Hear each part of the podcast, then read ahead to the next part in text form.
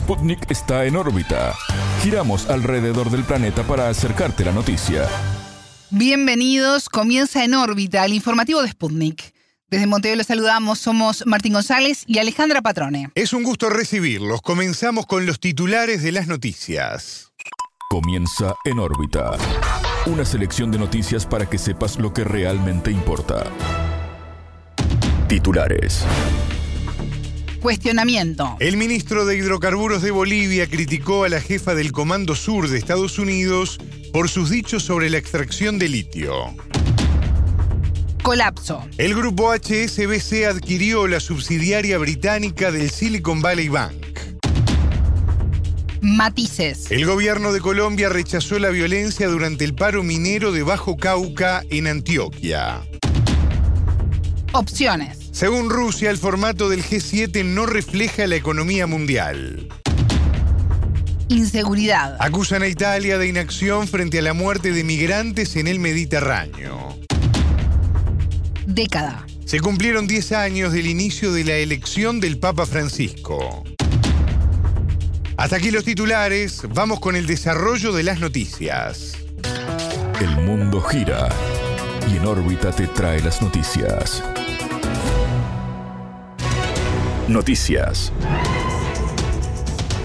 Respuesta. El ministro de Hidrocarburos de Bolivia, Franklin Molina, criticó las recientes declaraciones de la jefa del Comando Sur de Estados Unidos, Laura Richardson. La militar advirtió por los riesgos de la extradición de litio en Bolivia, Argentina y Chile por parte de rivales estratégicos de Washington. La región está llena de recursos, me preocupa la actividad maligna de nuestros adversarios que lo aprovechan aparentando invertir cuando en realidad extraen, dijo la funcionaria. Molina lamentó que Richardson y su entorno desconozcan la realidad de América Latina, utilizando hasta unos términos tan agresivos como patio trasero. El expresidente boliviano Evo Morales condenó vía Twitter las palabras de Richardson al considerar que América Latina no es colonia de Estados Unidos. Repudiamos las amenazas de la jefa del Comando Sur que repite el interés depredador de su país sobre el Triángulo del Litio en Bolivia, Argentina y Chile. Pero también lo hace sobre el agua y el oxígeno del Amazonas y el oro de Venezuela, sentenció en la red social.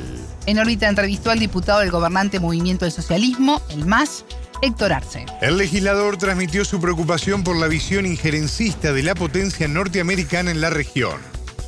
Creen que siguen viviendo en el periodo o en el siglo del 2020-2019 donde podían hacer lo que les da la gana, estableciendo sus colonias, ¿no? imponiendo políticas eh, neoliberales y capitalistas a través del Fondo Monetario Internacional, del Banco Mundial. Y eso se acabó. Estamos en pleno siglo XXI y como país digno y soberano no vamos a aceptar ningún tipo de injerencia, intromisión e imposición de Estados Unidos y de ningún otro país del mundo. Bolivia, en el marco de la soberanía, la independencia, la libertad, podrá establecer eh, relaciones comerciales, eh, relaciones bilaterales con el país que considere necesario y oportuno. Estados Unidos no es quien para decir a Bolivia con qué país podemos establecer relaciones diplomáticas, relaciones de comercio, relaciones de integración. No es quien Estados Unidos. Nosotros vamos a definir y precisar en el marco de nuestra soberanía con quién hacemos o no negocios de carácter comercial, como primer elemento. Arce reivindicó la soberanía de Bolivia a la hora de hacer negocios y afirmó que el país sudamericano nunca más será el patio trasero de Estados Unidos. Nosotros consideramos, eh, bueno, reitero, que Bolivia, en el marco de esta soberanía, puede disponer de manera autónoma, libre, soberana, la explotación de sus recursos naturales, hidrocarburíferos, tema de minería, tema de eh, ahora de litio. Y no necesitamos pedir permiso a nadie, no necesitamos hacer consultas a nadie. Nosotros establecemos con quién hacemos negocio, comercio, por tanto Estados Unidos no tiene absolutamente nada que ver. Bolivia nunca más será el patrio trasero ni el barrio ni su colonia de Estados Unidos. Hoy eh, tenemos nuestro modelo económico que establece principios básicos de independencia del Fondo Monetario Internacional, el BID, Estados Unidos y otros países. Es en ese sentido que nosotros definimos cuándo, dónde y cómo exportar y a quién vender nuestros recursos naturales y con quién establecer negocios. El diputado del oficialista más recordó la historia de extractivismo de recursos naturales en América Latina a favor de los grandes imperios. Los países latinoamericanos se caracterizaron a lo largo de la historia de ser los exportadores de materias primas en los últimos tiempos. En el pasado, eh, Latinoamérica y otros países ricos en recursos naturales como los hidrocarburíferos, hidrocarburos, minería, el litio, productos eh, agropecuarios muy ricos, ¿no? Y estos han sido invadidos, ¿no? Por, por colonias y establecidos como colonias de estos imperios, de estas monarquías, y eso caracterizó, ¿no? Mucha riqueza ha sido extraída, ¿no? miles, millones, millones de toneladas de riqueza ha sido extraído de, nuestros países latinoamericanos, pero también de otros países del mundo, para potenciar la riqueza y el monopolio en otros países, ¿no? europeos, eh, de Estados Unidos, España, Inglaterra, Francia y otros países que invadían. Eso se acabó, ¿no? Se acabó, ya se acabó, ya no podemos seguir en esto. Hoy como países libres e independientes tenemos que establecer y entrar en un periodo de industrialización. Escuchábamos al diputado del gobernante Movimiento al Socialismo, el MAS, Héctor Arce. Quiebra. El grupo HSBC adquirió la subsidiaria británica del Silicon Valley Bank, la SBB. La institución financiera, que opera principalmente en el mercado asiático, es una de las más importantes del mundo, destacó el gobierno de Reino Unido. El ministro de Finanzas, Jeremy Hunt, brindó detalles de la operación. Se garantiza que los clientes tendrán protegidos sus depósitos y podrán realizar operaciones bancarias con normalidad sin apoyo de los contribuyentes, declaró. HSBC es el banco más grande de Europa y los clientes británicos de SBB deben estar tranquilos por la seguridad y protección que les brinda, agregó el ministro. El 10 de marzo, los reguladores del estado de California, donde está ubicada la sede de Silicon Valley Bank, intervinieron al banco. Como administradora fue nombrada la Corporación Federal de Seguro de Depósitos. El colapso del SVB se convirtió en la mayor quiebra bancaria en Estados Unidos desde la crisis financiera de 2008. La actual debacle se debe al aumento de la tasa de interés del sistema de la Reserva Federal. El gobierno informó que se devolverán los fondos a todos sus depositantes. La situación provocó la depreciación de los activos en cuentas de muchas instituciones financieras. A esto se suma la debilidad del dólar estadounidense a nivel global, lo que impulsó al alza a valores de materias primas como el petróleo. Según la Corporación Federal de Seguro de Depósitos, las pérdidas totales de los bancos en 2022 alcanzaron 620 mil millones de dólares. En tanto, el presidente Joe Biden resaltó la seguridad del sistema bancario nacional. El jefe de Estado confirmó el despido de la dirección de estos bancos. Matices. El presidente de Colombia, Gustavo Petro, rechazó la violencia durante el paro minero de Bajo Cauca, en Antioquia, en el norte del país.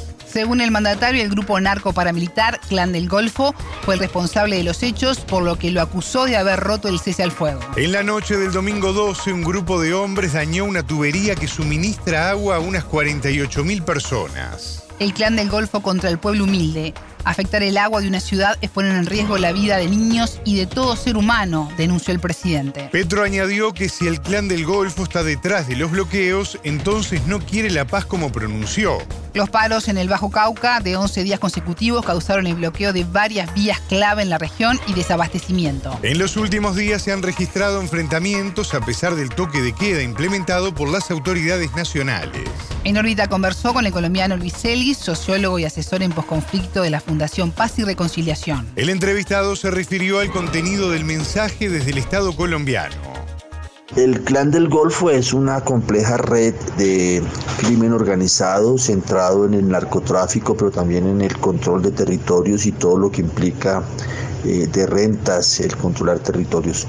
En estos días hemos vivido una situación crítica en el Bajo Cauca antioqueño y se responsabiliza de estos hechos de violencia al clan del Golfo. Esto ha sido respondido por el gobierno del presidente Petro como la evidencia de que no hay una voluntad de paz de parte de esta estructura criminal y una disposición de enfrentarlos en el territorio con la fuerza pública y con la acción del Estado. Esto es una situación tensa y esperemos cómo evoluciona, pero sin duda que es importante el mensaje de que hay una necesidad de distensionar para poder avanzar en este esfuerzo de la paz total pero también es, la evidencia de que son estructuras eh, que tienen eh, mucha injerencia en los territorios y, hay una incapacidad también de, desde el Estado para controlarlos, lo que hace viable la oferta de sometimiento. El sociólogo opinó sobre las posibilidades de que a partir de este episodio se pueda retomar la senda de la negociación con el clan del Golfo. La paz total incluye al clan del Golfo en una modalidad de sometimiento, porque no con estas estructuras se trata de, de, lograr el desmonte de su poder eh, y por supuesto toda la agenda de víctimas y pues lograr que ellos entren a una dinámica de legalidad donde la lógica es quitarles poder y no, y no hay ninguna agenda de política para negociar con ellos, a diferencia de la negociación con el ELN, que es una negociación sobre el reconocimiento de una rebelión política y la necesidad de cambios y transformaciones si se pudiera decir, la lógica de la negociación con el ELN es hacer ofertas de temas válidos para la sociedad. En cambio, con el plan del Golfo es restarles el poder eh, que tienen porque su agenda es fundamentalmente una agenda de, de control de rentas y de acumulación. En paralelo, la Armada Nacional de Colombia incautó 2.643 kilos de cocaína a bordo de un submarino en donde además había dos personas muertas y dos heridas. Asimismo, se localizaron tres semisumergibles utilizados por la disidencia de la FARC para transportar entre 4 y 6 toneladas de cocaína en cada uno. De acuerdo con Celis, estos hechos demuestran que mientras Colombia no logre salir del problema del narcotráfico, será muy difícil avanzar hacia la paz. El narcotráfico sigue siendo un gran motor de estas violencias en Colombia y hasta que nosotros no logremos como, como Estado, como sociedad salir del narcotráfico, lo cual es un reto pues de, enorme en el marco de una política prohibicionista global, va a ser muy difícil avanzar en una Colombia en paz. El reto que tenemos es que en estos cuatro años, con el liderazgo del presidente Petro y la vicepresidenta Francia Márquez, logremos avanzar en la agenda de desarrollo rural, de inclusión de territorios y de ver alternativas a la política prohibicionista pero sin duda que el tema del narcotráfico sigue siendo un gran flagelo para la sociedad colombiana. Escuchábamos a Luis Ellis, sociólogo y asesor en posconflicto de la Fundación Paz y Reconciliación. Opciones. Rusia sostiene que el formato del G7 no refleja la economía mundial. Este foro político intergubernamental lo conforman Estados Unidos, Alemania, Francia, Italia, Japón, Canadá y Reino Unido la Unión Europea tiene representación política. El Kremlin indicó su preferencia por desarrollar la cooperación en el marco del Grupo de los 20, el G20, y la Asociación Comercial de los BRICS. El portavoz Dmitry Peskov opinó sobre informes de analistas occidentales donde la participación de los países BRICS en el PBI mundial superó a la del G7. Según estos datos, tal participación supone el 24% del Producto Bruto Interno a nivel mundial. BRICS es una alianza comercial integrada por Brasil, Rusia, India, China y Sudáfrica con metas como desarrollar el diálogo y la cooperación multilateral. En la actualidad, la alianza debate la creación de una moneda común, resultado de un proceso de caída del dominio del dólar. En enero, más de una decena de países mostraron interés en adherirse a la propuesta. Entre los solicitantes hay dos países africanos, Argelia y Egipto, así como Irán, Bahrein, Arabia Saudí y Emiratos Árabes Unidos. Sudáfrica fue la última nación en unirse en 2010 y desde entonces la organización no se ha expandido. Por otra parte, Peskov comunicó que el presidente de Rusia, Vladimir Putin, podría participar en la cumbre del G20 en Nueva Delhi los días 9 y 10 de septiembre. El año pasado el mandatario no viajó a Indonesia, la cumbre de los 20 países más industrializados y emergentes. En la instancia fue representado por el ministro de Exteriores, Sergei Lavrov. En los años 2020 y 2021, previo a la operación militar rusa en Ucrania, en un contexto de pandemia, el mandatario participó del evento por videoconferencia. La última vez que asistió en persona a una cumbre de este formato multilateral fue en 2019 en Japón. Inseguridad. Acusan a Italia de inacción frente a la muerte de decenas de migrantes en el mar Mediterráneo. La ONG Alan Fom criticó al gobierno liderado por la primera ministra Giorgia Meloni del suceso ocurrido el sábado 11 de marzo. Ese día 30 personas murieron al intentar llegar a Europa desde Libia. La ONG informó reiteradamente al Centro de Coordinación de Salvamento Marítimo Italiano de la delicada situación de un barco a la deriva. En la precaria embarcación iban 47 personas en condiciones meteorológicas extremadamente adversas. Las 17 personas sobrevivientes fueron rescatadas por un buque mercante, según informó la ONG. En tanto, el presidente del Consejo Europeo, Charles Michel, instó al gobierno italiano a trabajar juntos para evitar más tragedias de este tipo, dijo. El funcionario propuso a Roma una mayor cooperación en materia de repatriación y readmisión en el control de las fronteras exteriores de la Unión Europea. Además de una lucha responsable contra la explotación y el tráfico ilícito de migrantes. Las islas italianas de Lampedusa y Sicilia son objetivos de migrantes que aspiran a llegar desde África a Europa. En los últimos años, Libia se convirtió en un punto clave de donde parten estas personas generalmente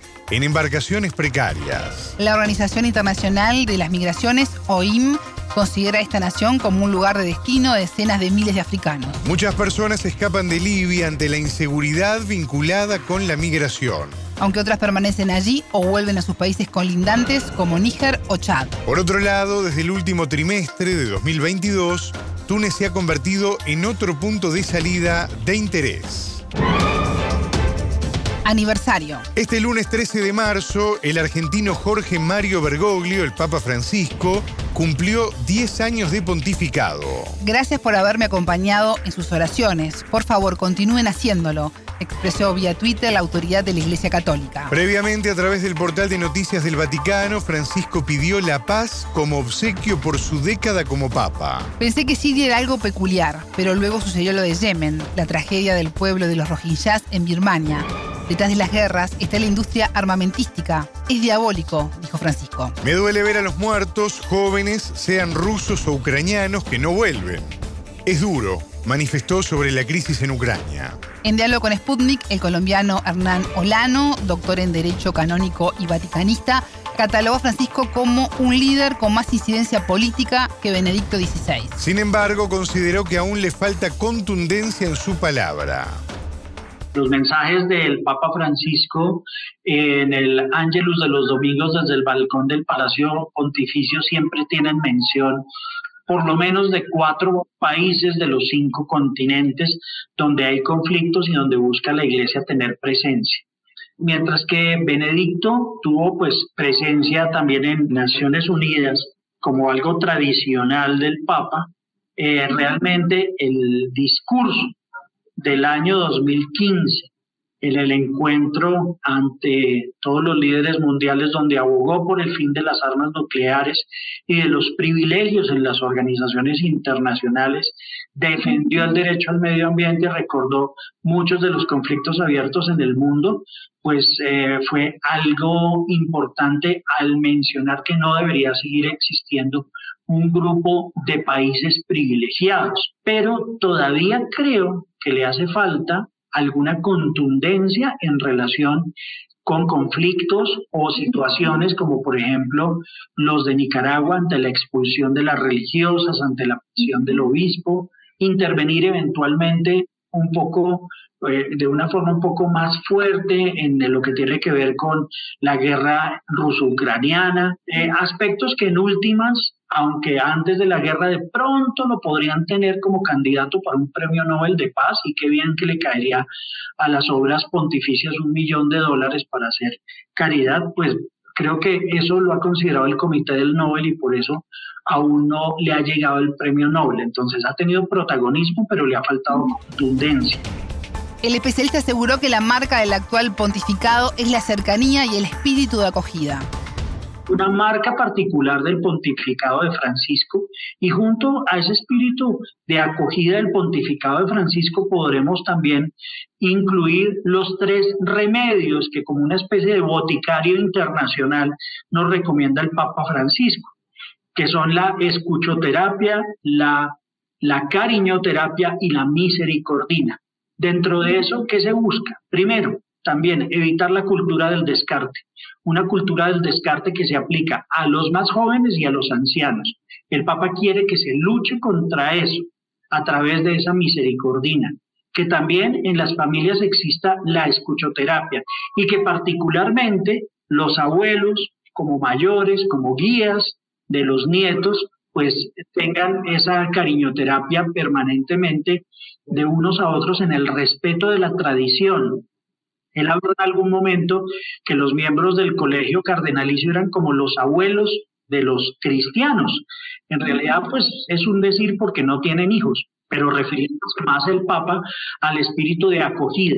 Espíritu, efectivamente, ha buscado que a través de una de sus primeras frases, quiero que sean pastores con olor a oveja, busca que la gente, que los obispos, que los sacerdotes, que los arzobispos, los cardenales, los patriarcas estén más cerca de la comunidad.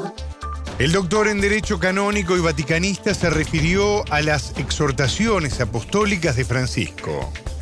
Las exhortaciones apostólicas del Papa sobre la Amazonía, sobre los jóvenes, sobre la llamada a la santidad en el pueblo contemporáneo, Amoris Leticia sobre el amor a la familia y la Evangelium Gaudium sobre la alegría del Evangelio son importantes y particularmente de estas hay que reconocer que Amoris Leticia ha sido una exhortación apostólica que ha causado cierto revuelo, entre otros en el clero y el episcopado alemán por cuanto se habla, entre otras, de la acogida de las personas con opción sexual diversa al interior de las familias e incluso la bendición de estas personas. El Papa nunca ha hablado de matrimonio entre personas del mismo sexo, pero se habla de una bendición de las personas que tienen una opción sexual diferente y los obispos alemanes han dicho que no pueden considerar el que se lleguen a dar circunstancias como el matrimonio del mismo sexo dentro de la Iglesia Católica. Eh, la Evangelium Gaudium sobre el anuncio del Evangelio en el mundo actual es también importante por una sencilla razón. Francisco es el primer papa posconciliar. ¿Por qué razón? Porque Francisco, que aunque tiene 86 años, cumplió 51 años de haber sido ordenado sacerdote. Él fue ordenado a los 35 años, más o menos, y con posterioridad al cierre de la cuarta sesión del Concilio Vaticano II. Eso implica, entre otras, que es un papa que está, digamos, en armonía con el pensamiento de la doctrina social de la Iglesia más actualizada. El Papa realizó 40 viajes a países de todos los continentes en estos 10 años, aunque aún no concretó la visita a su país, Argentina. En una reciente entrevista con el medio argentino Infobae, Francisco aseguró que la coyuntura sociopolítica es una de las trabas. A veces la visita de un papa puede ser usada en todos los lugares que no sea usada ni para un lado ni para el otro, señaló. Por el aniversario, políticos argentinos, como el presidente Alberto Fernández y el opositor jefe de gobierno de Buenos Aires, Horacio Rodríguez Larreta, le enviaron una carta conjunta. Aunque deseamos y ansiamos tu visita, confiamos en tu sabiduría para decir el sí y eventualmente el cuándo, dice el texto firmado por 300 personas. Hasta aquí en órbita. Pueden escucharnos todos los días en vivo a las 18 horas de México, 21 de Montevideo y a las 0 GMT por sputniknews.lat. En órbita.